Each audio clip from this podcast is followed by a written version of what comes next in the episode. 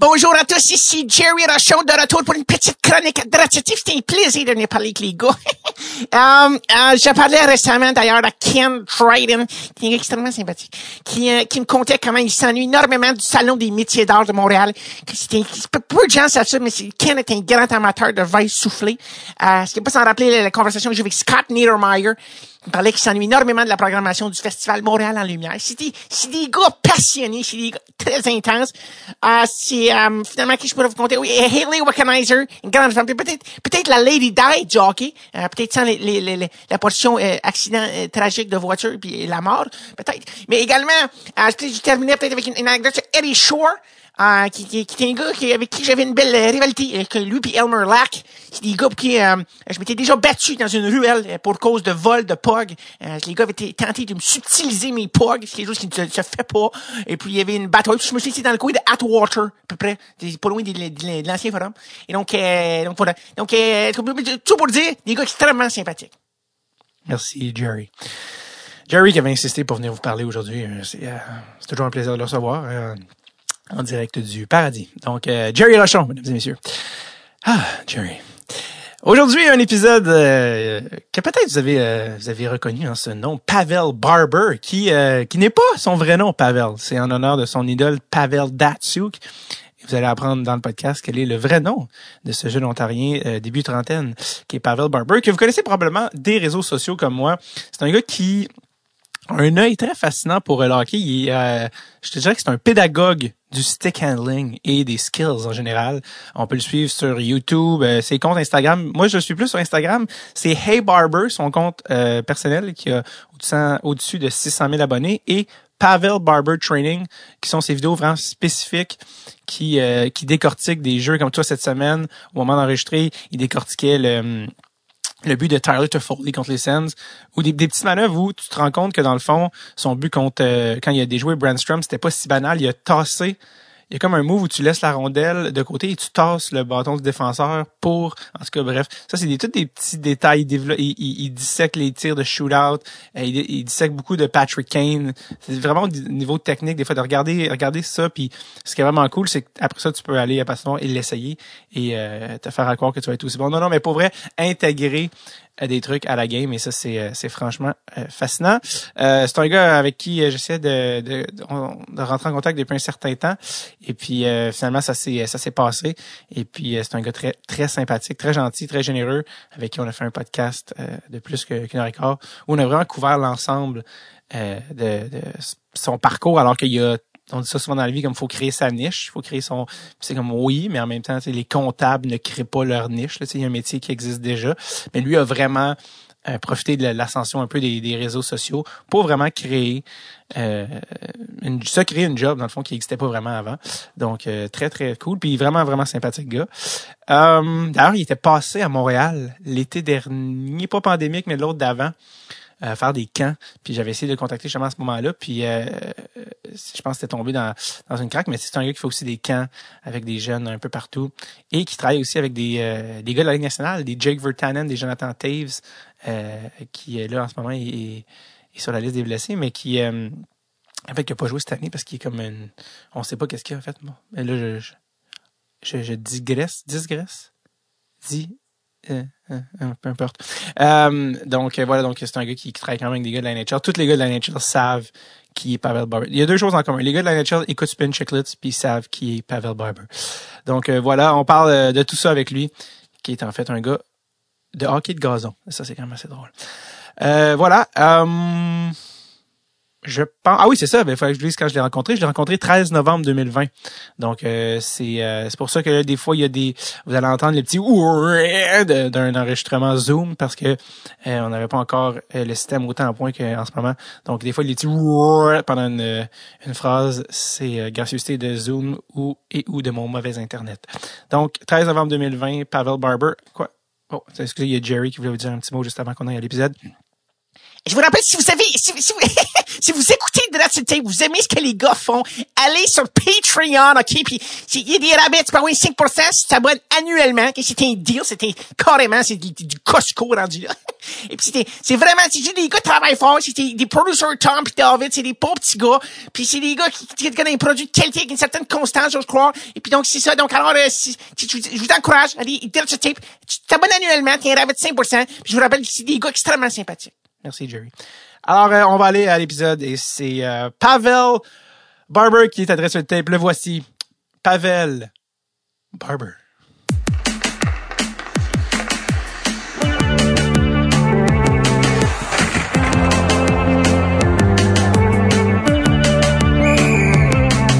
Sur le tape.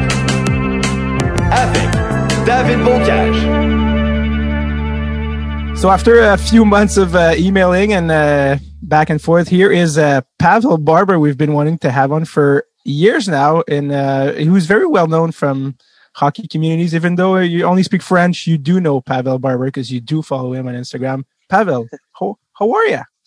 I'm good, man. It's uh, it's good to be on the podcast. Well, th- good, good to have you on, man. Honestly, it's um, it's been a while, uh, and um, actually, I think you even came to Montreal like last summer or something. Did- yeah, I was you? there last uh, last summer doing doing a hockey camp there. Cool. Did- Laval. and the, the Val Beach, of course, was uh, North Shore and North, North Shore of Montreal. How did you uh, how did you enjoy your uh, Montreal time? I loved it. Yeah, it's a it's a great city. Um, you know, just uh, I was kind of in the hotel and then in the rink and then back, but I, I definitely made some time to see the city uh, during the tail end of it. And uh, I've been there a, a few times before, so always Yeah. loved Montreal. It's a, it's a great city.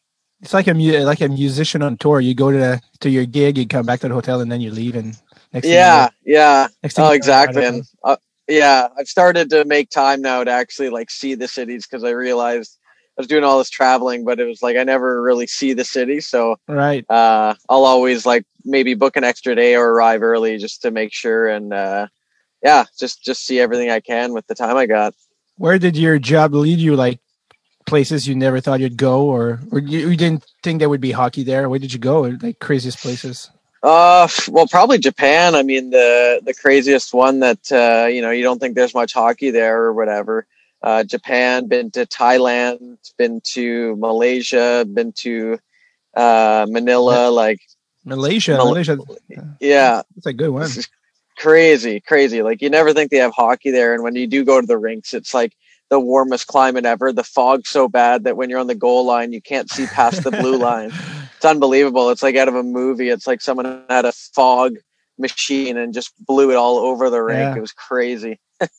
Yeah, it's like it reminds me of like the the seventies Broad Street Bullies game. You know, like with Oh yeah, exactly. the goalies can Yeah. see the puck, or yeah, Yeah, it's like it's like a high school a high school dance. You know, like yeah. That's it. That's exactly it, man. It was it was wild, but a good time. Ice conditions were were pretty bad, but you know uh, they they're doing what they got with what Yeah. they have, right? So for sure. that's uh, good to see.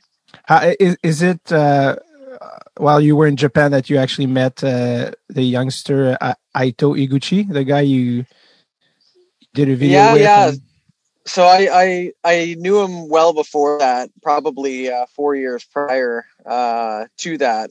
Uh, I was just working online with him uh, primarily, and then um, he came to Vancouver uh, a few times in between. And he was basically like, you know, come out to Vancouver. We'll get a bunch of guys. So I worked with his school team, uh, him personally, and then his club team the whole time I was there. Because back back then you were based in Vancouver, whereas now you're in Yeah. Toronto. Okay. Yeah, exactly. Yeah. Where were you in Vancouver at the time?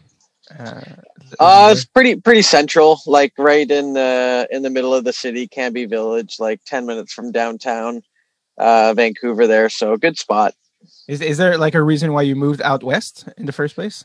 Yeah, uh, I moved out there to play field hockey for Team Canada. So, Oh, right. um, yeah, that was the reason we just had to pick up and move everything in order to play nationally there. So, um, yeah, just I was uh, 20, 21 at the time, and it was a good opportunity, and I was pretty amped for it. So, uh, yeah, that's the only reason I, I moved out there in the first place was just for that. Right. We, we we've a lot of people have seen the feature you did with Aito, you know, was I guess like 13 or something like that. And Mm-hmm. now it's been like already a few years uh, since you guys have done that video. And uh, I, I guess people are wondering what's what's up with with Aito. Yeah, he. I mean, the latest thing is he. I mean, he did the USHL Combine a year and a half ago. Uh, performed pretty well. Uh, got drafted pretty late there, and now he's kind of in the midst of deciding where he's going to go and play and train. So, I kind of just leave that up to him. I'm not very involved with the decision making process. Uh, when they want my advice, I give it to them. So, like my advice was to move here when he was 12. Uh, I thought that was an appropriate age to do it. I think 15 is quite a bit too late. Um, Right. but they're very strict on school there in Japan and they want to make sure they get a good education, which I respect and, and all that. So, uh, he was kind of one foot in, one foot out, I guess, uh, in terms of coming to, uh, North America, but he did make sure to come here and train, uh, through the spring and, and stuff like that, which isn't, it's not nothing. So he knows the level and he's got like uh, a little bit of it, but I just wanted him to get used to the speed, the pace of play, decision making skill. That stuff is tough when you're coming from a market where where you have all the time and space in the world. It's very difficult to be just thrust into a, a, a type of hockey like North America where everything is quick. Uh, you're under pressure quite a bit and you have to find creative solutions before they happen. So, um, but you know what? It's it's good that he's he's pursuing it. Of course, and because I was told, I think like last year he came to the. He almost. I was told last year he was actually playing in the USHL, and then at this very last second he backed out and went to Japan. So yeah, cause I- yeah I think he uh yeah just for development i think he was thinking he needed another year or, or something like that uh but again that's something that's funny like people think i'm heavily involved with that stuff but for me it's just if they need advice they know where to find me i give them the advice and other than that balls in their court they do what they think is right with uh development yeah, absolutely. Do you um, wh- what do you like? Because you've seen him play like more than we have, and and you've seen him, I guess, over the years. And what do you think he projects to be like a, a college player, a, a pro player? What do you see for for him? Yeah, it's it's tough. I mean, to be honest, it's like obviously making a pro for anybody is very very low percentage.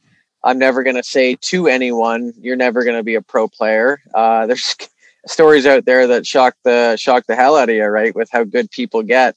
Um, for him, I think a, a very uh, good route to take would be to go to college.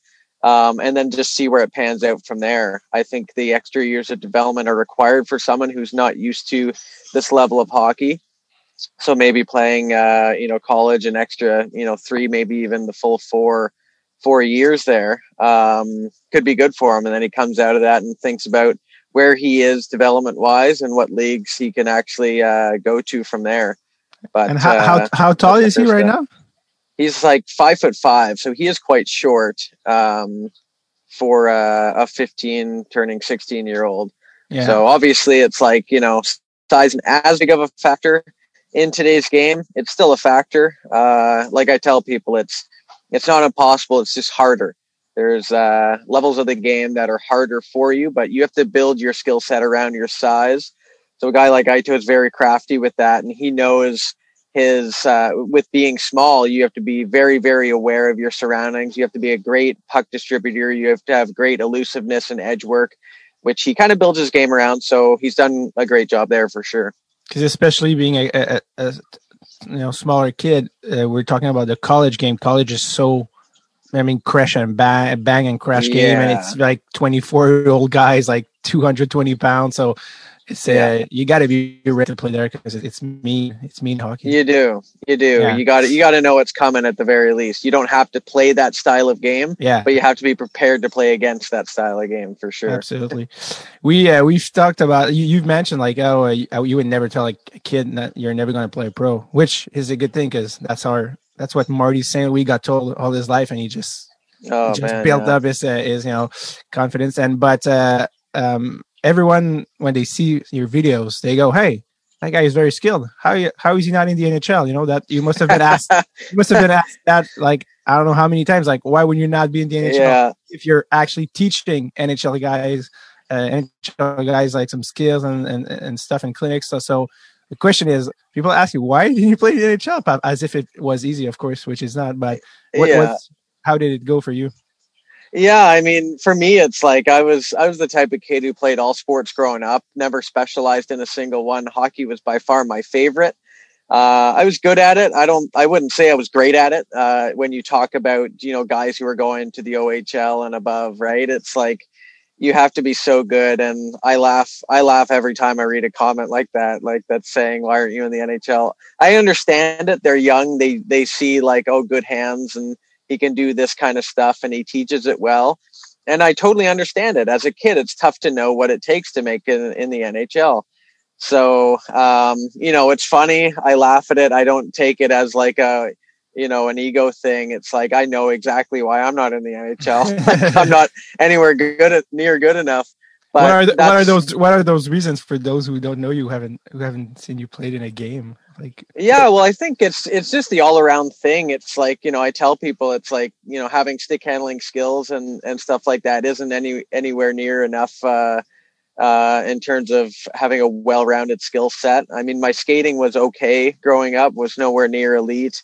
Um you know decision making skills time under pressure physicality uh stuff like that it's just you know as i as i played uh, growing up. I was just kind of playing for fun. I loved the game. Uh, I think from age like eight up, I, I never had uh, any want to like pl- play pro or anything like that, but I did want to be as good as I could uh, at the game and, and loved it.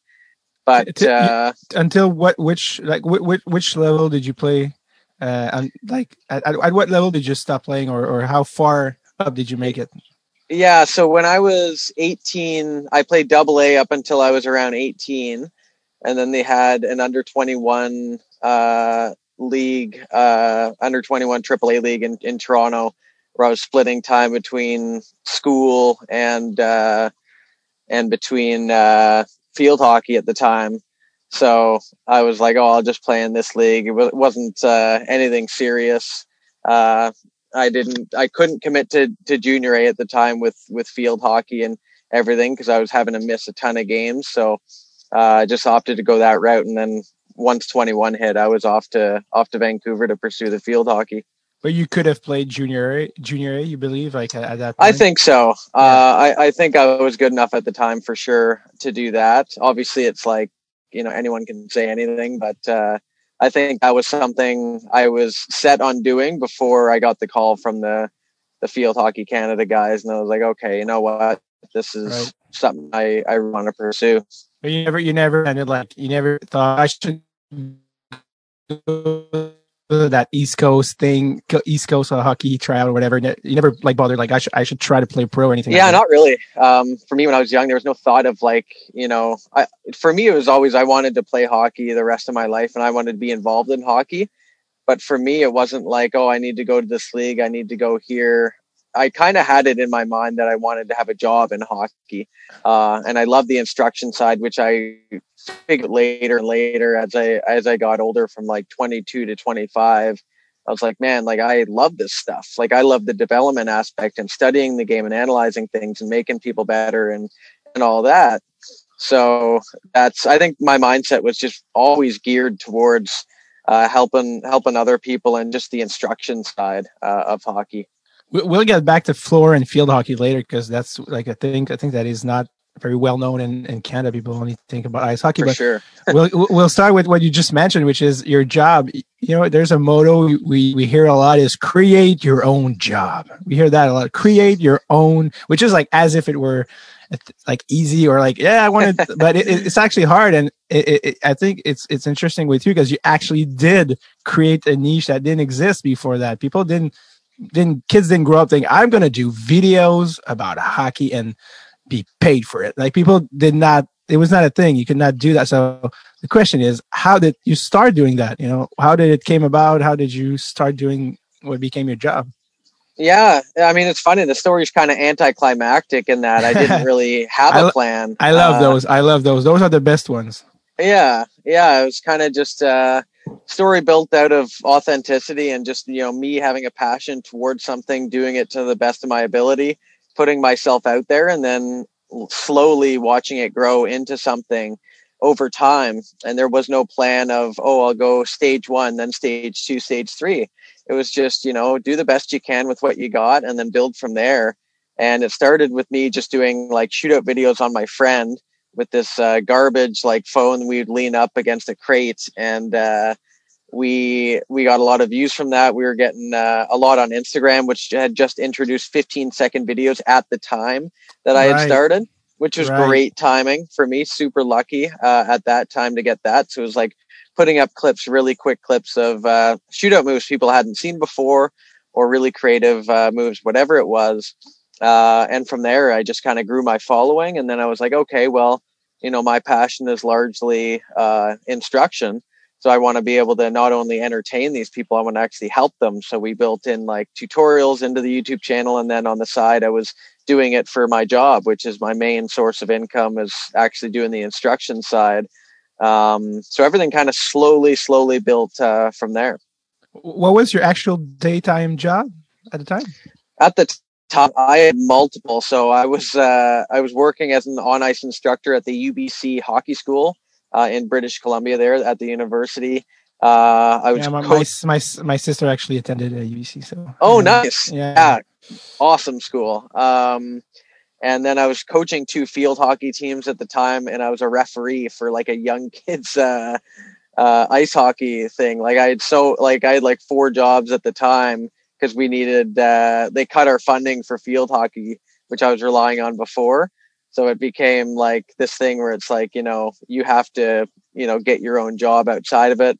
And i needed a flexible job which none of those were so i had to work minimal hours in all four. And then luckily over time like it built into something where i could just toss all those jobs aside focus on my one thing and grow it I, I would have imagined you like working in an office and like at a computer, but actually it was none of that. You were it was all hockey related from the get oh man i'd go nuts in a cubicle i i can't last in those environments So would I, uh, and that's where we're talking today.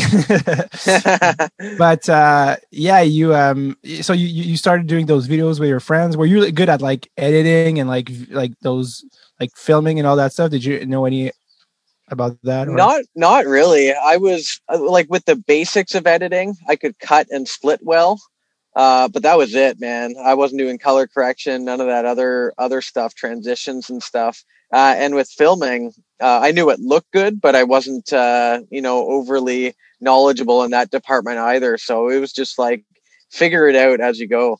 And how long from the moment you started until that actually became your full time job? Uh, I would say probably a year to a year and a half. And I made sure to not rush into it because I was like, I was working with friends at the time to give them instruction for free. And for me to be like, did this make sense? Did this not make sense? Am I talking too much? Because I wanted to learn how to how to teach it. Because a lot of people don't know like anything about instruction. They think, oh, like you know how to do it, you'll be a good teacher. And it's not that tr- if that's not true at all. Like people always make the assumption like, oh, uh, you know, NHL players will just be great coaches. And I mean, if that were true, Wayne Gretzky would have been the best coach ever. But we all know how that turned out, right? It's just not True. not the same. So I, I I was trying to learn how to teach for like close to a year. Uh, Right. And then after I felt confident, I started to branch out and allow like a lot of clients to hire me and uh, just word of mouth. Like didn't do any advertising, just kind of work with local kids and tried to do the best job I could and uh, grew from there.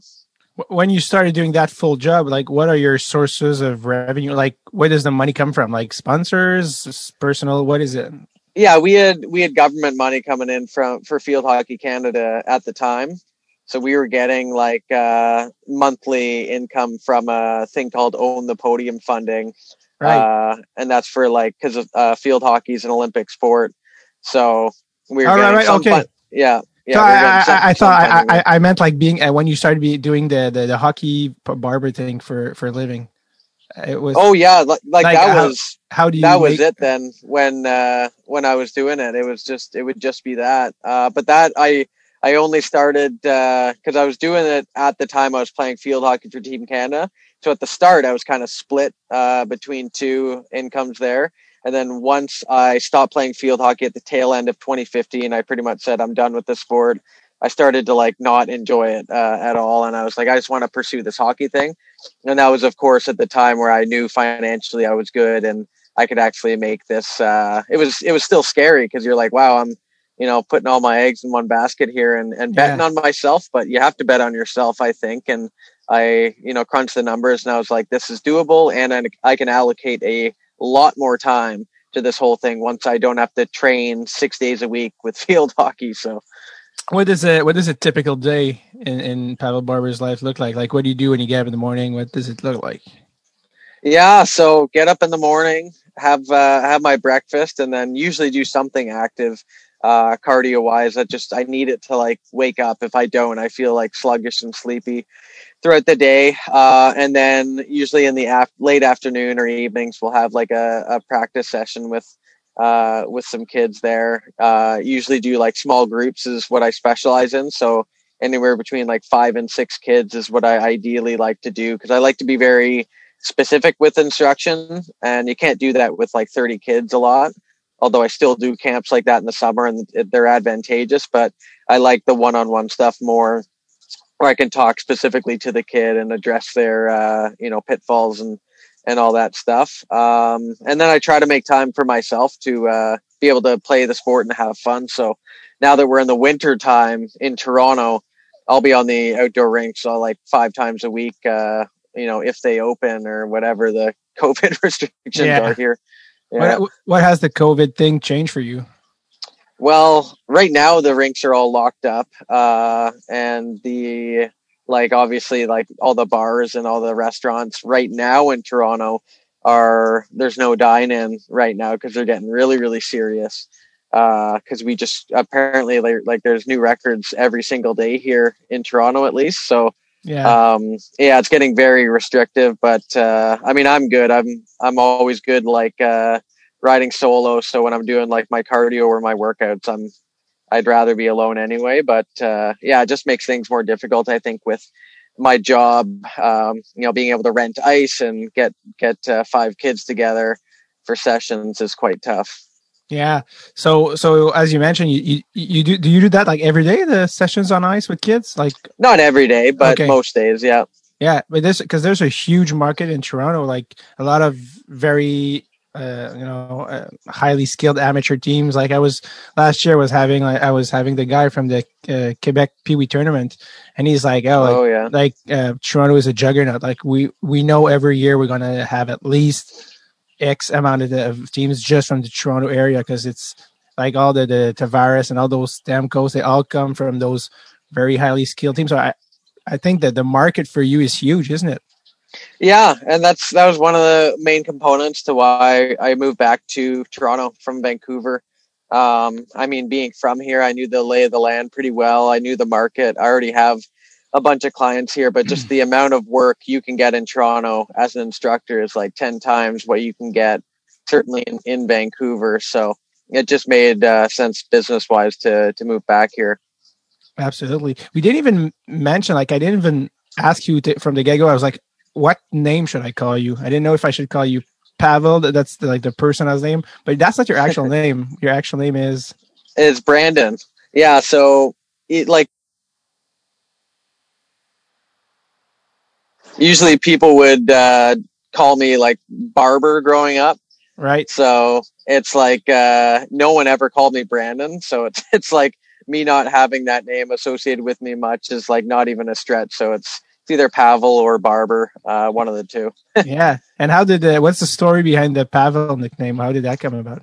Yeah, that was a funny one. So it's like when I was starting my YouTube career, uh, I was making Datsyuk highlights, and I just had a, a YouTube channel dedicated to Datsyuk highlights, and the channel name was just my name. It was just Brandon Barber, and it would just be Pavel Datsyuk highlights. And I was focusing on all the things that made Datsyuk great that people you wouldn't see on paper. So when you look at Datsyuk stats, you'd think, oh, nothing that special. Certainly not to the point where you would have like the you know greatest player in the game title.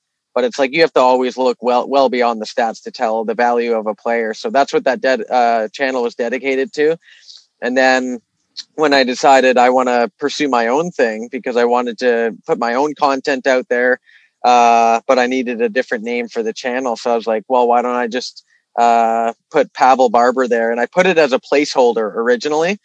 And this is all through Google Plus. So apparently, I had changed my name two times prior to that, and when I tried to change it out of Pavel Barber, it wouldn't let me because I had changed it too many times. So I was like stuck with it. Uh, so it wasn't even like, oh, I'll call myself Pavel Barber and that's it. It was like kind of Google Plus told me like you're stuck with this, like you've changed it too many times. so it's pretty funny. That how it, that's how it just became. You know, it's stuck. That's right? it. It's right. stuck, and it's a good name for Google searches because it's like a it Russian kids, or didn't kids used to call you Pavel on the outside pun or something like that? No, like no, I mean okay. not before the channel. Oh, okay, right, uh, right. Yeah, not before the channel. I was just Barber or Barbs, like right. uh, before that. So funny because like your actual name, Brendan, as a French Canadian kid growing up in Montreal, if it had told me like, what's the name, like the typical name for a guy playing hockey in Ontario would have been Brendan. Like it just sounds, it's like one of the names you just keep hearing, like Taylor, uh, like Tyler, yeah. Brendan, Connor. Yeah. That's what, that's yeah. what is in my French Canadian mind. I was like, yeah, Brendan, that's the, isn't that the, the norm? They're like all the, named that. Yeah. so anyway, um, so yeah, so you did, you, you, that's how you became Pavel. How, like, how often do you get yelled at in, on the street, Pavel? Hey, is that, does that happen any often? Not not much. Um, like it's happened before, but it's always in rinks. Like if I'm in a rink, uh, I mean, even at right. like Leaf games, I'll get stopped like a couple times. Nothing to the point where it's like, you know, uh, like real celebrities would be stopped like every right. second, and it's annoying. With me, it's like random uh, a, a few times, like, uh, but in public, so rarely that I hardly even notice. But in like minor hockey rinks, usually if there's a bunch of kids there, then yeah, it's yeah, like yeah. happen happens quite a bit, but certainly not to the point where it bothers me because it's uh, I'm not in those situations my times, and uh, if I need to take a picture, it's it's not a not a big deal. Like I I don't mind that stuff. When people ask you what's your job, you know, if anyone that doesn't know you, because you've been doing like the, the YouTube thing, the clinics, and and all that, what do you say? What what, how do you qualify? What, what how do yeah. you call your job?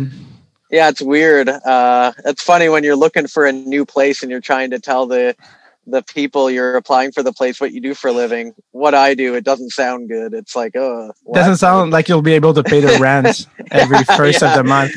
Yeah, yeah. You do exactly. videos. Good. I See, do videos. Never All come right. back. Yeah. Thanks for your application. yeah. um, I, yeah, like mainly I say like I'm a hockey instructor, do traveling hockey schools all across North America uh, and beyond probably North America. That would be my number one thing I would say. And then on the side, I just, I kind of just say I do social media advertising. Um, like the influencer title, I think is kind of spread out where anyone can say they're an influencer in some way. But for me, it's like, you know, I do social media for my own thing. And then the way I monetize it is I do advertising uh, with companies I actually like. Uh, so I get to choose the companies, which is nice. And but that's what it is. It's all it's all advertising and marketing through my social media feed. So that's kind of what. Let I me say. guess. GoPro, True. yeah, yeah. There you go. There you go. Uh, They're the brands what, I work with most. when was the last time you paid for a hockey stick? Oh man, you know what's funny, man, is uh, growing up we were like real poor, like like did not have enough money to get good sticks at all. So I was I remember I wanted composite sticks really, really, really uh, a lot, and I would pick them like broken ones out of garbage cans, and I would cut the bottom and I put a replacement blade in, yeah, uh, just to get the two piece. So like oh, I did yeah. that for like so many years, and was like never paid probably more than sixty or seventy bucks for a stick growing up. And all my buddies obviously have like the two hundred dollar synergies and stuff like that. And but, now, and uh, now you have so much. I think I even saw you did a sale on SidelineSwap. Yeah, had, now I have so much stuff. Yeah, I have so many sticks, and they're all like th- like the best sticks ever. And it's funny. It's like I could have used these when I was playing younger. Now I'm like an instructor, and I have like the top lines from like CCM, Bauer, yeah, Warrior, yeah. True, and it's it's obviously nice to have, and it's all th- for marketing purposes and um, and it's fun to test them out and to actually see the differences and to give people like actual feedback on the technology that's in them. Right. I'm learning a lot uh, about sticks and how they're made, but it, it's funny now, like having all these sticks at my disposal Whereas when I was younger and actually playing and competing, I was picking them out of garbage cans. right. W- would you be using a true uh, stick if you weren't paid to do it? oh, absolutely. So basically, I'm not exclusive with any company. Right. Um, and I use all the sticks. Like it's like if CCM sends me one, I'll use it and test it out, and I'll I'll use the Bauer one, and uh, I I love that AX9, like the new yeah. uh, true AX9. I'm I, I use it. I, I use the true stick too. It's uh, the the only thing is it's so expensive. Yeah. But- oh but god. Yeah. They all I try. I tried to. I mean, use it over. Like I tape it so. I over tape it because I try to protect the blade for so it lasts as long as it can. But, yeah. like uh, the good side of COVID, I'm like at least the stick will last longer. Yeah. That's like the silver lining for me. But yeah, Yeah. The, the true sticks are real. Like they have a nice, don't know, nice feel, nice whip to it. I like them. yeah. were- yeah. I know. when you were talking about being younger, like I remember doing that, like cutting out uh, the blade, and and I, I know for you, but you had to turn it upside down to put the the new blade in. Sometimes, Yeah, I I would always try not to because it annoyed me uh if it was like a little bit thinner at the top. Yeah. And back then they didn't taper as as many. Of course, like That's what true. you're saying is, is That's true. true. Like um but the ones I would I would get and I was so short which helped because I could cut it like almost halfway on some of these. right. so because uh, I, I, was did go. there. I, I it, it reminds me when you, you're saying that because I, I used to go like to, to this in high school to this private school, you know, and and kids were very like coming from wealthy background, and I mean we were not poor, but my dad was like, I'm not buying you a two uh, 200 300 stick. It's ridiculous. Yeah, you're like you're 14, is, yeah. and I and I, it makes sense. Like even right now as an adult, I'm like, yeah, that's stupid. Like I was not the next Crosby or whatever. Like you're not supposed to buy, and, and I kept. I think I used wooden stick until I was like 18. Like people like, Oh, wow. what what are you doing? And I'm like, it was like a 35 buck, you know, uh, stick. And my dad was like, look, if you want the the, comp- the composite stick, like you pay half, you pay half of it. And I was like, Fair. "God damn it, no, I don't want to. So yeah, I, so like the wood. I like the wood. so I so I stuck with the wood, and, and there was this rich kid, like uh, he became a doctor, of course, and um, he uh, he broke a stick once, and he came by the back like uh, for a stick, grabbed it, and then the, the place stopped, and he looked at the stick, and he and I, I kept I remember he looked up and he went, "What is that?" And I just screamed, "Wood! It's wood!" And he was Oh like, I think it was the heaviest thing he, he ever, you know, held in his hands. Wow. But I, Yeah. uh, that would throw laugh. you off, eh? Well, it's funny. It's Yeah. like listen to the the Crosby interview on Spittin' Chiclets. They're like, you know, why do you Yeah. stop using the two pieces? And he goes, because they stopped making them. Yeah. Um, it's funny. It's like obviously it's it's not the stick, it's the player, but the Oh, stick yeah. can obviously help. Obvi- like there's Yeah. a reason why you're not seeing players use full wood sticks now. They're just not nearly as good. But uh, you know, So there is a level to which people are just getting brainwashed into believing like Oh yeah. I mean, the, the margins now it's like it's like three hundred and nineteen dollars sometimes for these high end sticks. Like it's criminal, and and they Yeah. they have these uh, sites out there that are pro stock sticks and all that. And they're like 150 bucks max. So if you find a pro stock stick that matches your your specs, then you're good. Like go with that. Get it for 150. There's definitely ways to cut it in half or, or at what, what are what are what are those? Like what Uh, are, so prostockhockey.com there's pro Right. stock sticks there's hockey stick man those are the three that i know of and they're like a $150 price point Right. so I, check it out I yeah. I've been to the Canadiens like uh stock sale, you know, when they like they over like the Canadiens they have like oh the, those you know the the gear they didn't use or like the extra Oh, gloves yeah. and stuff. So I went Yeah. to one of those and it's so funny because like I think the last podcast we did was with uh I don't know if you remember David uh, Desharnais. He played for the Canadiens for a while. oh Pretty- yeah pretty sure. absolutely I, my my dad's a huge habs fan so i watch a Really? ton of habs games yeah So your dad being from Toronto is a Habs fan, yeah well he was he was a big fan of uh Mahovlich, right? and he was on the Leafs. And when they traded him, he was like, "Screw the Leafs! I hate you. I, I'm a Habs fan now." So he's So- like, he hates the Leafs now. That's hilarious. That's hilarious. Is it Pete Mahovlich or Uh, Frank Mahovlich. no, it, Frank it Frank? Mahovlich. Frank Mahovlich, yeah, right? he's the other brother. Yeah. Yeah, yeah, yeah. Because I think my dad's favorite player was like Pete growing up, so that would have been Okay. that would have been too big of a connection there. Yeah, yeah, yeah. But uh, that's how how does he like the Leafs now? I mean, being Oh, like, hates oh, him. Still to this day. like, oh yeah. Yeah, he he just I think he just picked up and he was like from that moment on he's like screw the Leafs. You traded my favorite guy. I hate you forever, and he's held that grudge pretty strong. Yeah, that's crazy. he- he went with the team winning cups every year. The Canadiens uh, back in the day, they just won every year a cup. Oh yeah, different. absolutely. uh, yeah, hadn't, hadn't won since. 67, 67.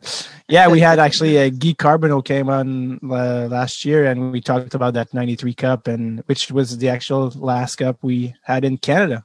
Uh, Yeah, that's right. uh, so let alone. uh, Oh, on prend une petite pause de l'épisode pour que je vous parle de notre commanditaire cette semaine. Et j'ai nommé Websim Hockey, la meilleure plateforme de hockey simulé qui soit. Ah oui, vous l'avez entendu ici, il y a de sur le tape. C'est un produit en plus 100% québécois. Vous recherchez des- le vrai défi de GM. Là. Être, un- vous pensez, là, c'est facile d'être Marc Bergevin, les bing bang boom, les trades, tout ça. Moi, je ferais ça de même. Ouais, ouais, ouais. Ben, viens, viens le faire, gros. Ouais, gros. Je te, oui, ça touche pas, gros. Ouais, ouais, gros. ouais, tu, ouais, on va se pogner, gros. Avec ça, tu viens faire ça sur euh, WebSim. OK, c'est assez facile. C'est là que tu vas voir ce que tu as vraiment dans le ventre, OK? Et là, on parle de l'expérience du GM total. Moi, je te parle du repêchage jusqu'à les hauts trades, jusqu'à euh, il y a même le repêchage d'expansion. Il y a toute la patte, c'est la totale. OK? La totale, c'est ça que c'est. Hockey, il y a même des ligues rétro des années 70 à aujourd'hui. Tu peux mettre tes joueurs préférés de ton enfance. Euh, tu, fais ce que tu veux. Tu fais une ligue avec tes chums. Euh, c'est, c'est, honnêtement, c'est nice. C'est ça que je suis en train de te dire. Ça, ça se passe au websimhockey.com. Je pense que c'est assez clair. Je pense que j'ai pas besoin de crier. Je pense qu'on peut avoir du plaisir sans crier. Je pense, je pense, je suis fou? Je suis fou de penser ça? Moi, je pense pas. Moi, je pense que c'est correct. OK. websimhockey.com. De retour à l'épisode. Yeah, we are talking about six. Crosby used the Sherwood when he got in the league. I don't know if you remember that. Yeah, the I two remember. piece. Yeah. I think he had to like spray paint it black because he was like sponsored by CCM and support or stuff like that. He, he's very conservative hockey players. Once they like uh, something, they have to. Yeah, But isn't especially it him. isn't the one piece actually a two piece, right? As everyone knows, like it's just like covered, but it's actually a two piece, isn't it? Or maybe it's not Uh, anymore. But it was for a no. while. Uh, yeah, I don't know. It's it's definitely not now. Um, the way they they kind of make them, it's all all kind of in one. They they can you can like customize them. So like when I get my trues, um, like I customize mine to make the blade a little bit lighter than it normally is. So they they have ways to tweak them, but they are all in one one piece now. There's no like uh, disconnect from the blade to the uh the shaft. Um, Perks perks of per, perks of being Pavel Barber. yeah honestly man like it it, it was crazy because it made a big big difference for me um it's those small things that make a big difference but uh i was Yeah. like loving the feel as the uh puck was getting stick handled with that for sure. So you did those you, you did those videos for kids, but then came a point where you got I don't know how that happened, and I'm curious to know. But guys like Jonathan Toews and Jake Virtanen getting to you and say, "Hey, man, want to hire you?" How did that come to you know? How did that happen? Yeah.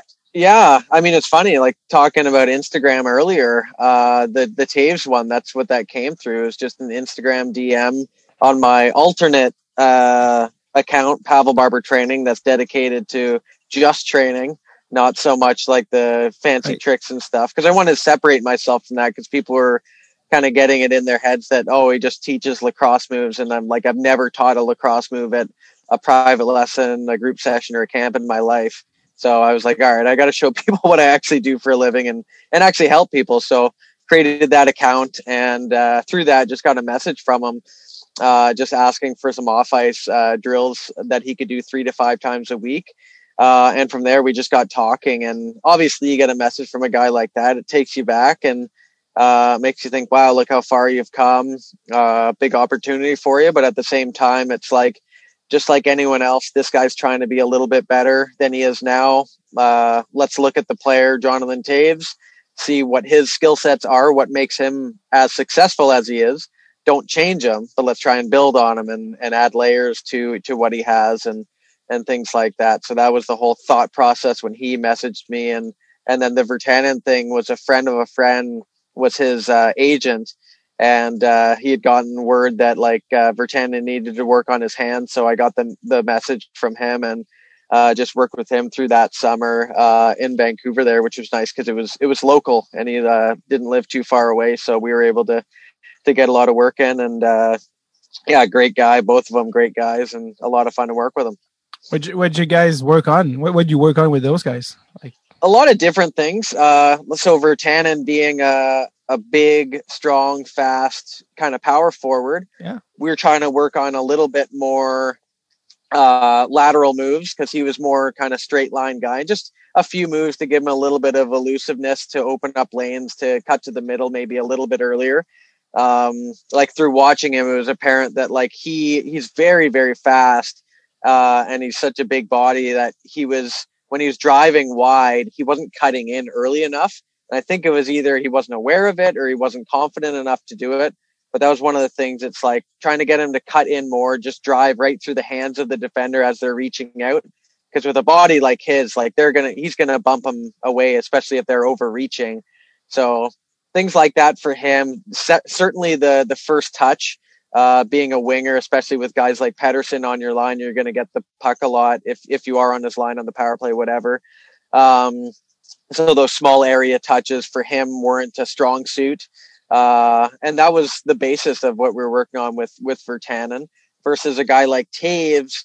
It was more kind of moves up the middle, like being a center. You're you're the last uh, line of defense, and you're the guy in the breakout in the middle. Uh, so obviously moves on the backhand, moves on the forehand after receiving the puck. Little hip hip opening moves as you're helping along the half wall.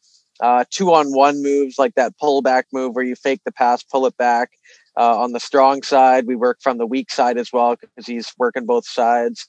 Um, and then just puck protection, honestly, like uh, that you we worked on with both players. No player can work on that enough. So those are the there's a lot more to it, but that those are the main things we worked on right. with him. How did you? I mean, Jonathan Toews has got such a reputation of being like having such a, a strong work ethic, and they, they, oh yeah, he was nicknamed Captain Serious. I think he was 19 year old at at, at the time. Was so young, 20 year old, whatever. And uh, how did you? What what did you think of the, the the guy the the guy himself? You know. Yeah, I mean the guy himself. It's like great great dude, easy to talk to very very much didn't want you to bullshit him. He wanted you to tell tell you if, if he was doing the drill and it was dog shit he'd want to know. And he would tell you like don't tell me this is good if it's not or just let me know. And it's like with me i'm like yeah no problem. Like i'm what i'm here for. Like i i'm i'm pretty that's what i'm i'm all about. It's like don't be a yes man. Like if something's not looking good or you don't see an application to it, whatever it is, let them know. These guys are thick skinned NHL veterans. Like you're not going to mm-hmm. make them feel bad for giving them a small critique or even opening up their minds to something, get them thinking about something else. So, uh, that and, and yeah, to his, to his credit and what you were saying, his work ethic is, is off the charts. And uh, there were times where I had to almost be like, "Do you need water?" Like, like give him permission to get water because we were right. working pretty hard. And I'm notoriously bad for knowing when to give people water breaks. So he was, uh, yeah, he worked his his ass off for sure. Did did he uh, did he did he have some you know feedback for you in the, in the, the upcoming season and or what like did he like or did he did he believe it it helped? Or what was his what was his feedback uh, i mean fo- following the you know the next season? Yeah it was good. It was like the feedback immediately actually after the session uh, he was he was talking about the things he felt were were beneficial and uh, how he could see the value in some things which is it's good to hear. And it's like you know from the point of an instructor you want to get away from like the ego and you want to get to the whole like is this helping or is it not? Did you find value in this or did it not? And it was nice because it was like unprovoked. I didn't have to ask him anything. We were just shooting the shit. And he was telling me like you know i really like this stuff. And and what he really liked too is the fact that i was uh not overcomplicating things. And that's something i i like despise in instructors when they like overcomplicate something. I don't care if you're in the NHL or whether you're an eight year old kid. There's no point trying to verbally overcomplicate something. Uh, when your your job is to get a point across to someone in a way they comprehend and that they can put put their effort towards on the ice and get feedback from. Right. So that was a big thing. And then like uh, yeah, obviously we're like texting and stuff throughout the season and whenever he's got a break or whatever, it's like uh, sending him more videos or whatever it is uh, to help him along the way.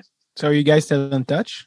Yep. Yeah, still in cool. touch. Uh, um, like yeah, during like uh, COVID, obviously, it's like more time uh, to be doing off ice, off ice stuff, and uh, and Right. and things like that. I'm sure. Absolutely. I'm sure these guys are getting desperate for ideas and think Yeah. ways to be better. It's tough. I mean, everyone's in a tough position, and even for me, like knowing the space well, like off ice had to be better.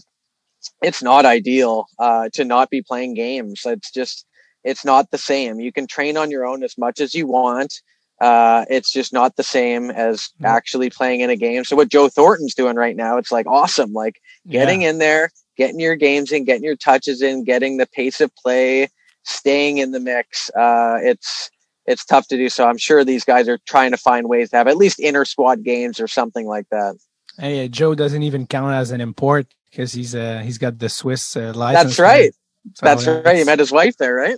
absolutely in the fir- in the first lockout, like to uh, 04, 05. That's So, right. yeah, yeah, yeah. Because uh, uh, Vlasic is a friend of the podcast. We've had him on. He's uh, Oh, okay. He's a guy from Montreal. He's a guy from Yeah. Montreal, actually. So, uh, uh, but ir- ironically, like Vlasic is from Montreal, but his first language is English, whereas Toews is from Winnipeg, but he always spoke French with his mom. Uh, yeah, because Oh, I didn't know that. Yeah, he speaks uh, fluent French, uh, uh, Oh, fluent wow. French uh, Toews because his mom is out from like outside of Quebec, uh, Quebec City. So he went to Oh, school okay. throughout, like elementary school and high school, French only.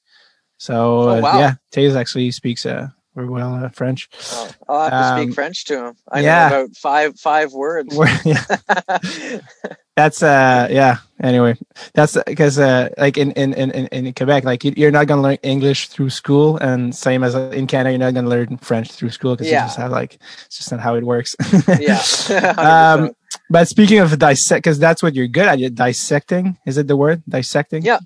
Dissecting uh, uh, moves and stuff uh and that's what you've been doing with videos with the guys who've been hired but one precise thing i wanted to ask you about was a lot of, of guys playing, even like just beer leagues or whatever. But one of the nemesis of uh, you know some players is the shootout. They just get so nervous for Oh, the yeah. shootout. And they're like, ah, what am I do? And but since you've been dissecting videos of the actual best guys in the world, such as you know the Kanes and the you know uh, uh, the Oshies and whatever, Mhm. um, what are the few pointers you'd like to give people for the shootouts? Because there's a few elements that I think keep coming back uh, that are very important to that, that probably people don't even sometimes even think of. They just come in in a straight line and try to Absolutely. go fast or whatever. What are the pointers you'd like to give, like uh, you know, players of any age or any type regarding the shootout?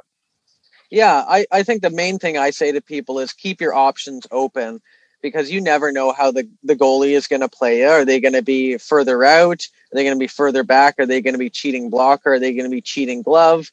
Uh, whatever it is, are they a lefty? Are they a righty? That ch- that changes a whole lot. Whether you're lefty or righty changes a whole lot. So think about that move where you fake a forehand shot and curl it backhand. Uh, that is a move highly catered to left-handed shooters because the like. I think it's like 95% of uh, goalies in the NHL are, you know, blocker on the right hand, Yep. catcher on the left. So with that said, the stick is in the, the blocker hand there. So when you get him moving laterally, the stick moves out of that five hole region more for a lefty when you're faking to go backhand. So that's a, a move that's like, okay, if you're a lefty, absolutely, you got to learn that. As a righty, still learn it, but it is a lot more difficult uh, to do that.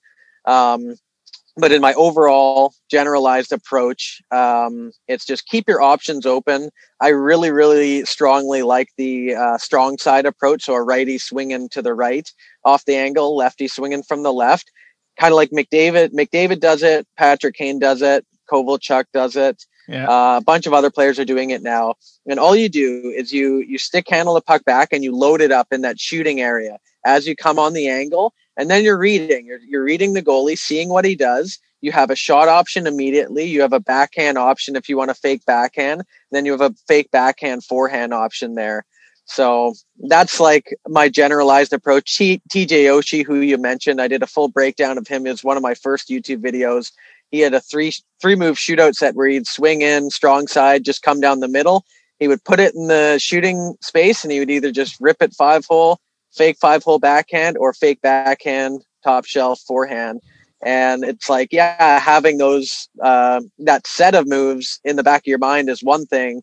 Actually, being able to sell the move uh, and actually do it do it well with good consistency is quite another. So obviously, practicing all those three sets of moves very well and just reading the goalie, seeing what's open uh, to be able to determine where are you best uh, suited to go, blocker, five holer, or glove.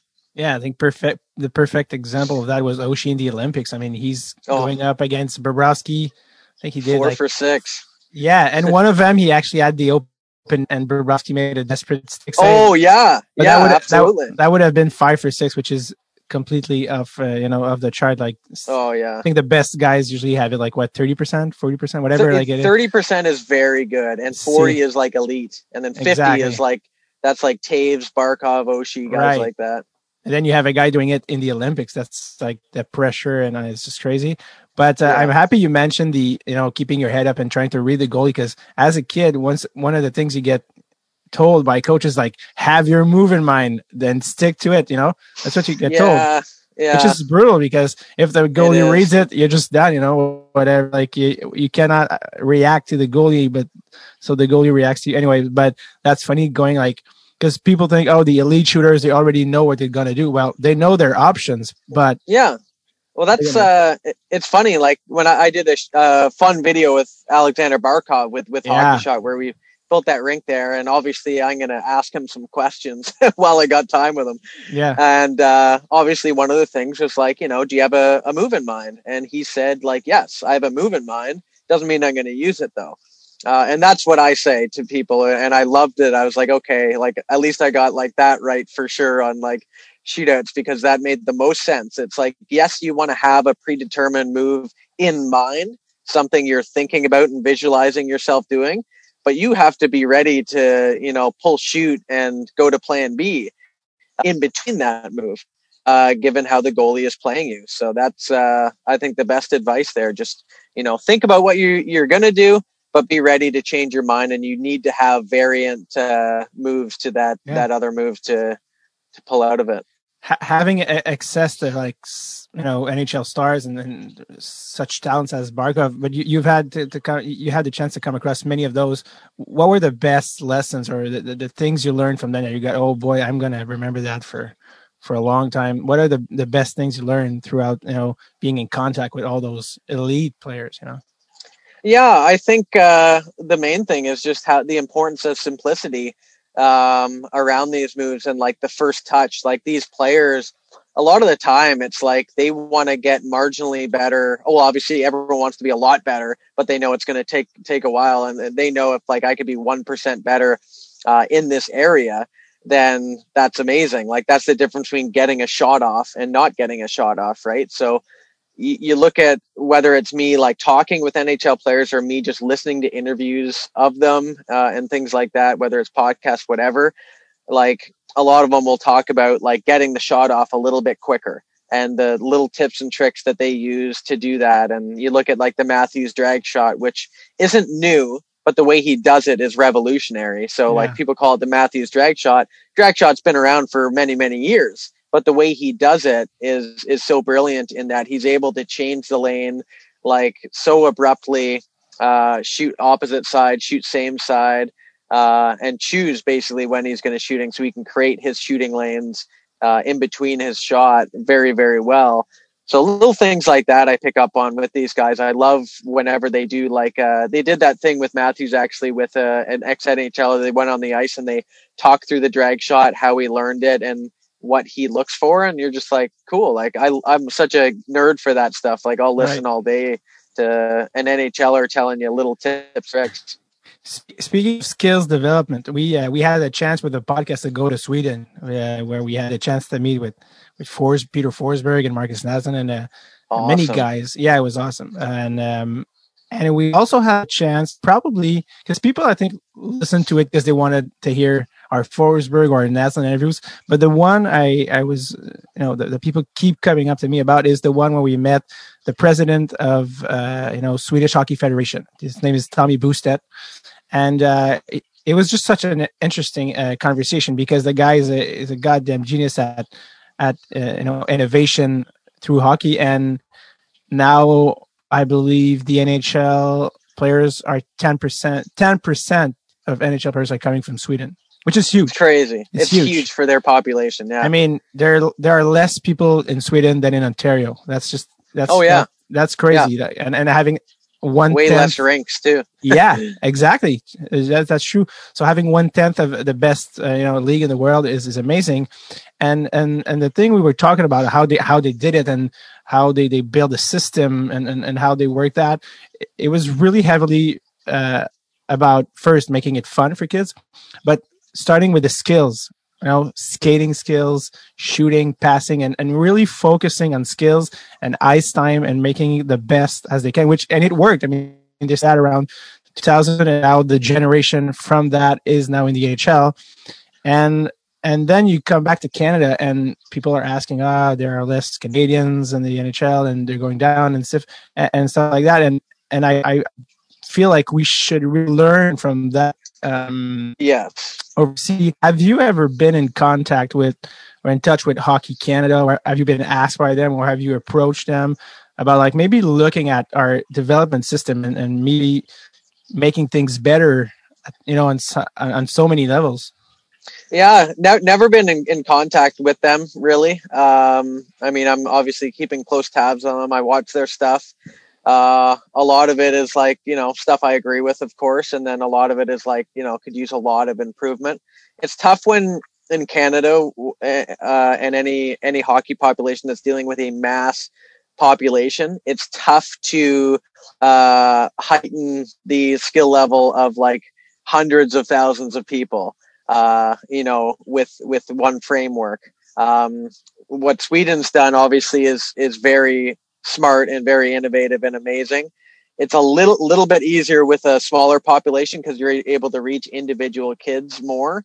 But I 100% agree with you in that that would be my one takeaway from my time in Sweden. I was in Luleå and Piteå Sweden doing camps and like you, I was just like talking to every coach I could because it was so different over there. And I'm like, what are you guys doing over here? What's different? Like, what, uh, what's your mindset behind this and that? And it was all, all about, uh, you know, raising the level of each kid and keeping everyone within the same organization. So you talk to Victor Hedman, he's like, I've played on two teams in my life, my Swedish club team and the Tampa Bay Lightning.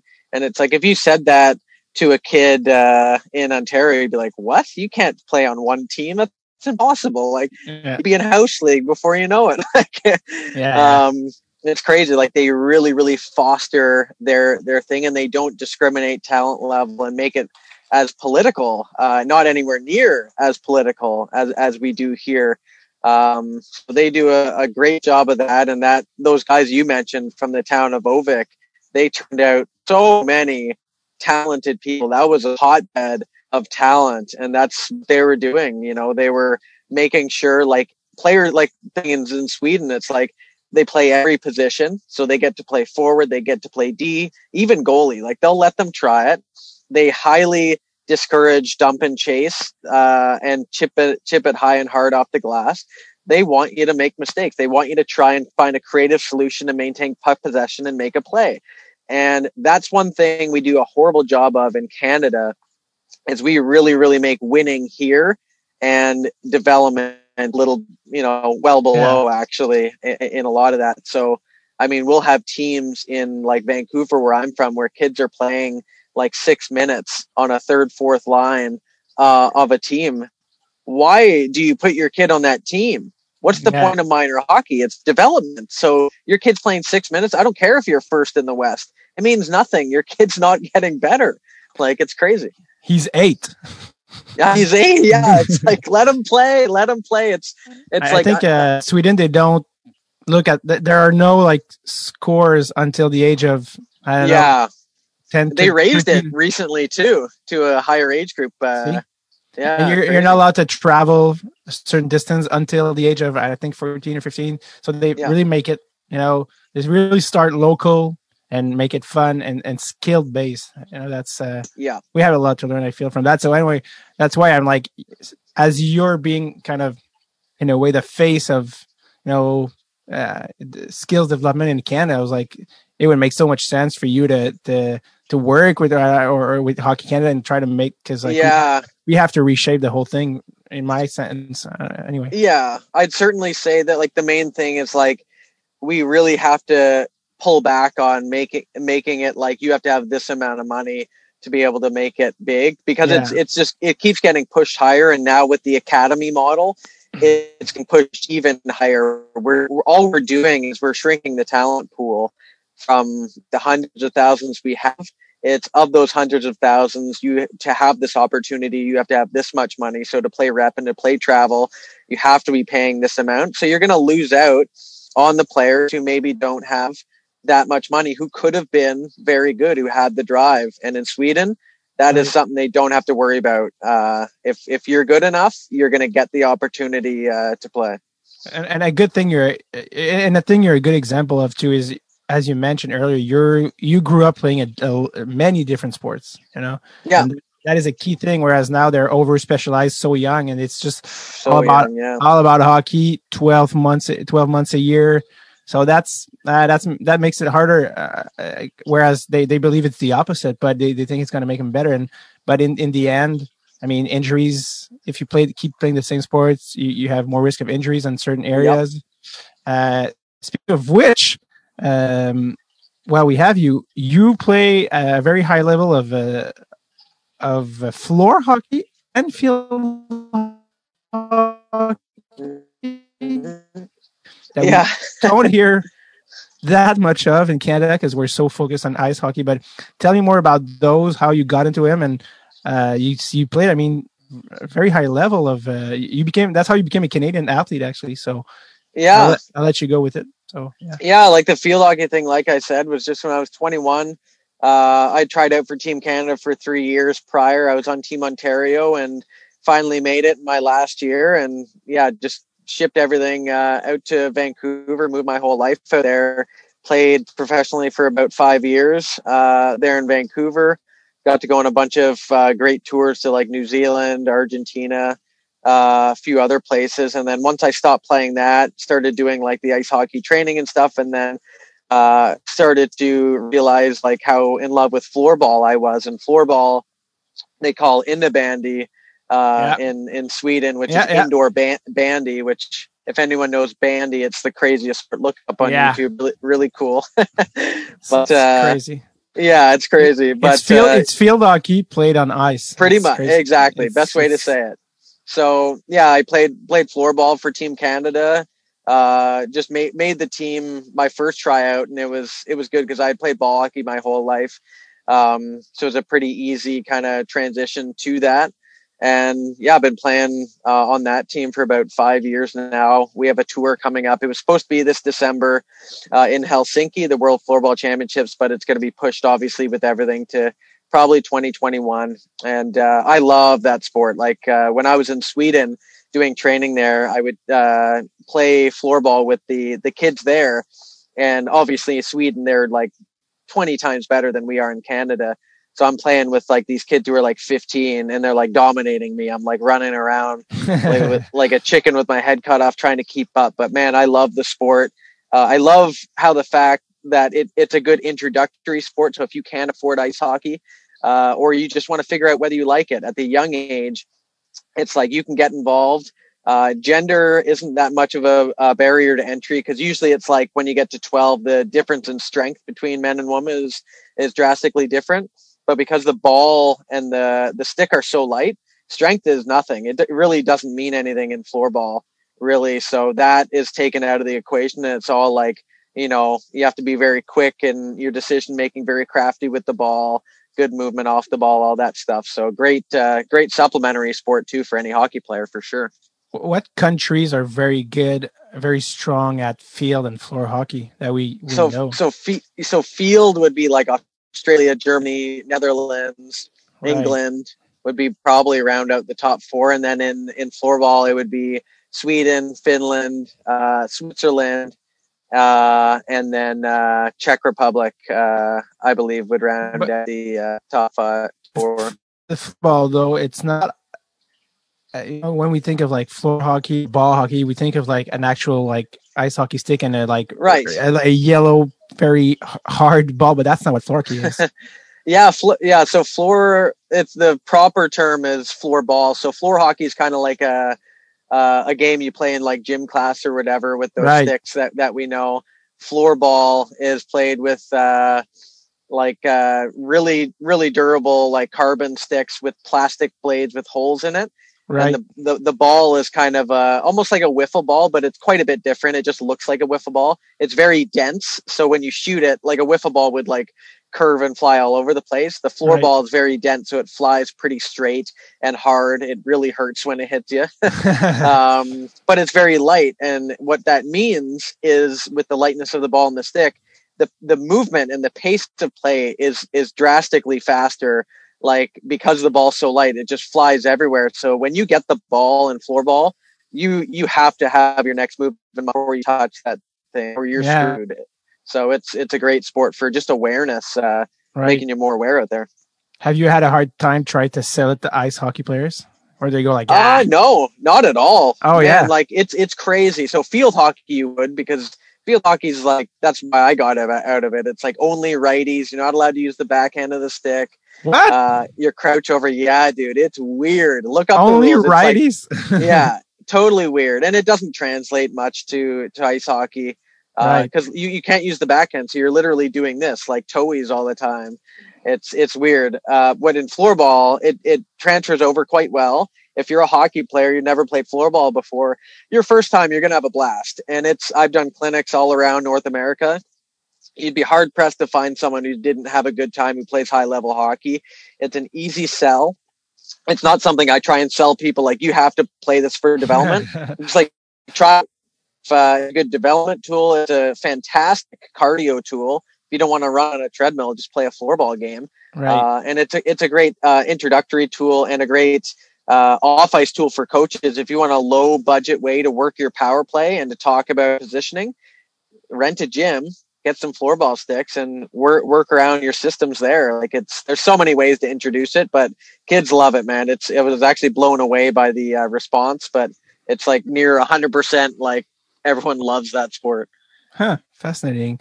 Uh, one thing I really wanted to ask you about was uh, as a guy putting out videos online, what's going to happen is people are going to comment. yeah, and that's not always positive, unfortunately.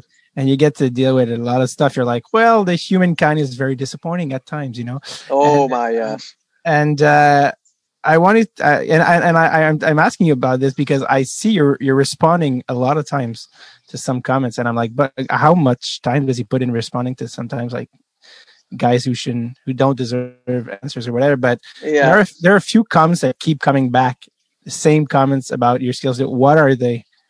Because Well, the the main ones would be, and it's not just like when I'm doing stuff. It's like even when uh, NHL or non NHL people are. It's Right. like, you know, obviously, like they're kind of laughed at now, but they're still used. It's like should have poke checked, exactly, should have played the body, uh, just play chest to chest, uh, forget the puck, just hit him. Um, you know, this guy had his head down, and it's like it's it, it's unbelievable to me. And and the reason, like like you said, and you're totally right to say it, is like these guys don't deserve the response.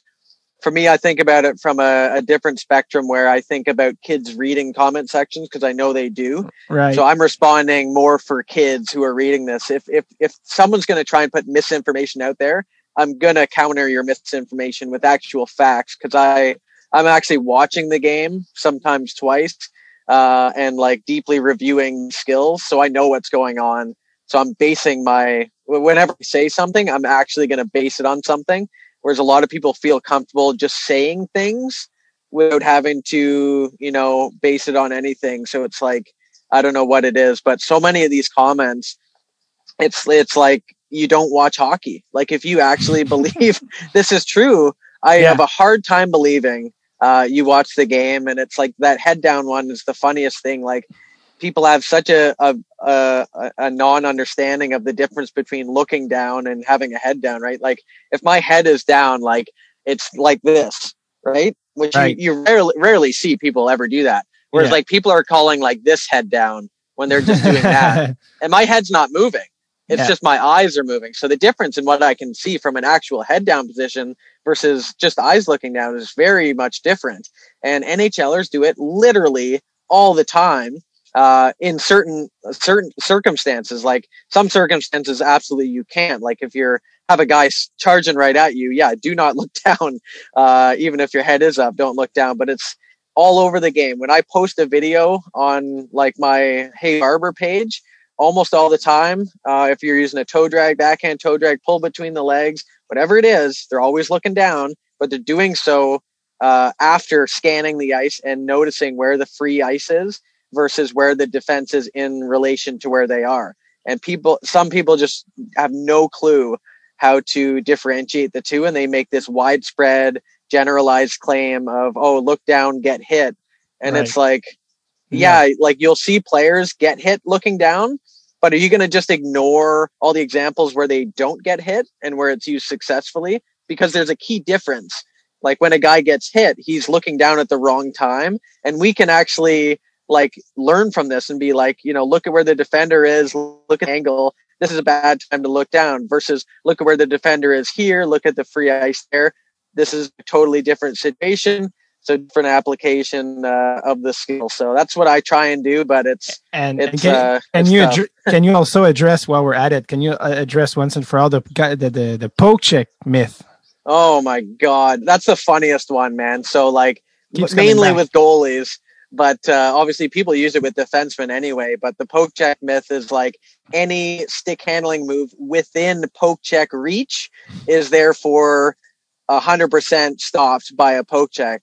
And what they fail to recognize is like hitting, poke checking is a skill. It's very difficult to do, and when you miss, you're highly exposed. So it's like it's so insane but like anytime whether it's me or whether it's an nhl or whatever if you're like near the blue paint making a move like patrick kane does all the time it's like oh poke check would have stopped it and you're like oh gee i i like you're you're probably ready to do nhl goaltending training like you should you should tell you should tell Marc Andre Fleury that he should have poke checked. He probably didn't know that that was an option. like, geez, yeah, yeah, yeah. Unacceptable. But uh, you, uh, you, uh, you, you watch a lot of hockey, and you're you're very aware of like you know new move and stuff like that. What are you? There's so many young players coming in every year, and the skills level keeps getting, I feel, very higher and higher. And uh, what are your favorite players? Who are your favorite players to watch? You know, uh, now and and the ones coming up, and what are who are the guys you like to look to you know dissect their game, and and why? Yeah, I think the the top ones now would be uh, Patrick Kane, number one, Mat Barzal, uh, Elias Pettersson. Uh, those would probably be like my top three guys. Obviously, a little bit biased, like Toews, just because I watch him so much. Yeah. Uh, I do love his game because I love Datsyuk with how he was a two way player, uh, and I really love that about uh, Toews as well as he contributes on on both areas, but is still able to put up points. I think that's like one of the underrated things about those players is you're like, oh, Toews doesn't put up put up Kane points, but he's a different player than Kane, different role, uh, and he's playing a 200 foot game and very good on the giveaway takeaway ratio chart. Um, so yeah, those I'd, I, I guess be the top guys like Barkov, like watching him a lot uh, as well. But pretty much anyone who's you know elite in the skating stick handling department. Brayden Point, uh, who is the same Barzal to me. Those guys are like mirror images of each other. And when they were playing in the playoffs against each other, I was so excited because I'm like, man, it's like bizarro world out here because they've built their whole skill set on the same blueprint. It seems like they're doing circles, crossovers. Their stick handling's great. Their vision's great. Both great playmakers. Uh, yeah, yeah, yeah, yeah. And yet, though, one one of them was drafted in the first round, and one of them was drafted in the third, if I'm correct. Yeah. Round. So why is Yeah. that? I don't know. Yeah, it's crazy. I mean, uh, I don't remember when uh, the the point draft was or whatever, but it's uh, obviously back then. It's like you're just going off of what they're doing in juniors, and uh, I was paying attention to Barzal in juniors, so I knew why he went so high. Um, but Yeah, uh, that, yeah, that, that was the year that Boston had three first round picks in a row, yeah, and yeah. they and they got like Zboril, Senyshyn, and and uh, and DeBrusk passing over Connor, Barzal, Chabot. crazy. Yeah, yeah, yeah. So that's just yeah, that's it's, just insane. that's the way it is, though. You know, hindsight's twenty twenty. But uh, yeah, those, those guys are incredible to watch. Yeah, that's crazy. Um, as we're appro- approaching the end of this, and really enjoyed, but uh, yeah, I think we've been been through it all. Oh yeah, I wanted to ask you because we talked about Pavel Datsyuk. Have you ever met him? Yeah, recently or not recently, uh, briefly. Um, I think it was 2013 or 2014. Uh, just at a Red Wings practice, they practice at UBC. I work there, so I I got the opportunity to be the, the first one there. Uh, gave him a fist bump as he went onto the ice. Uh, I wouldn't say I met him. I didn't get to talk yeah, to him yeah, yeah. but I took uh, what'll forever go down in the history books as one of the most legendary pictures because I'm next to him and I'm smiling ear to ear, and he's got the Russian smile, which looks kind of like Yeah, like, like he's face, upset to see me. Like he's like he looked angry, and I'm just like the most excited kid ever. Yeah. But uh, it was yeah, it was amazing just watching him do his thing in practice, man. Yeah, the Russian smile is just, it looks like someone being hungry and annoyed. That's what, like, that's what the Yeah, Russian smile looks like. That's the best. Yeah, Uh, yeah, I'd rather not be here. That's the Russian smile. yeah, Uh, yeah, yeah. He's he's still got it. Have you seen his uh, his backhand? Oh yeah, and he's Oh, 40, yeah. he's forty something now. Is he forty three Yeah. or? that game he had two sick backhanders uh, in it. It was insane. That's crazy. I can't believe he's still playing and doing those things at that age. Uh, Yeah. it's just Oh yeah, yeah. Jagr's got to be. It's got to be like what can you be like? yeah. I thought I thought I thought I was the only over forty. yeah, yeah, yeah. You know, he's guy. got, he's got some competition. Pavel, thanks for doing this. Uh, it's been quite a pleasure. Um, I think the last thing I would I would uh, I would go to is uh, if there are any kids listening right now working on their skills, what are the things you you'd like to tell the kids like, hey, you should really work on this or that? What what are what are the things they should focus on as young hockey players? Yeah, I think that the main thing, especially because it's so easy. Um, I, I she's love covering her face, eh? Yeah, like like yeah, I don't want to be. Yeah, I don't want to see T- that. t- tell her it's actually audio, so she's she's, yeah, she's, she's safe. But she's doing. uh, yeah, I, I would say, uh, you know, just in, in, whether you're in your basement, whatever it is, just as you're stick handling, try and look up, uh, try and look in multiple different directions. Try to look left as you're stick handling to the right, and then try to do body movements um, with your with your stick handling at the same time. So as you are pulling the uh, puck to the left, shift your body weight to the left while looking left. Um, you know, deception comes from your your body language as well as where you're looking and where the puck is moving, all selling like you're going to go one direction. So if you can do all those things, you can do them in your basement, practice them standstill, practice them with moderate movement uh, as well. And then when you get to the ice, try and do them at speed with edge work. And uh, the better you get those things, like you look at Pettersson and he, he has to do very little to throw guys off and get them to almost trip on their own ankles. Yep. Um, but he does them very, very well. He sells them well. Uh, so that's something you could easily do at your home, but you really have to be, when I say like looking up, uh, like actually picking your eyes up and your head up and looking around, you really fight not look uh, at the puck at all, which is tough to do at a young age uh, for sure. those those are very good pointers for any any age. Uh, Any age. Yeah, absolutely. Yeah. Yeah. Absolutely. Pavel, thank you so much for taking the time. It's been a pleasure having you on. Next time you come to Montreal, do not limit yourself to Laval. there we go. the the local Joe Laval is it's the um it's the uh, the um how do we call it? It's a Laval is uh, is synonym with uh, douchebag. Those are the jokes in, in, in the area. it's a douchebag, uh, you know, Oh, wow. uh, hot, hotbed or, or what have you. So you need to come to t- to town. All right. And uh, if you look for uh, if you're looking for some beer leagues around town uh, to work on your French, There we go. Yeah, I need that. We'll have we'll have you on, I love it, man. and we'll have you on. Sounds good. Thank you so much. Thanks for Yeah, having stay, me. stay on just for a few seconds as the Sam stopped the recording. But then Sounds again, good. thanks for coming on, man. All right. Thank you.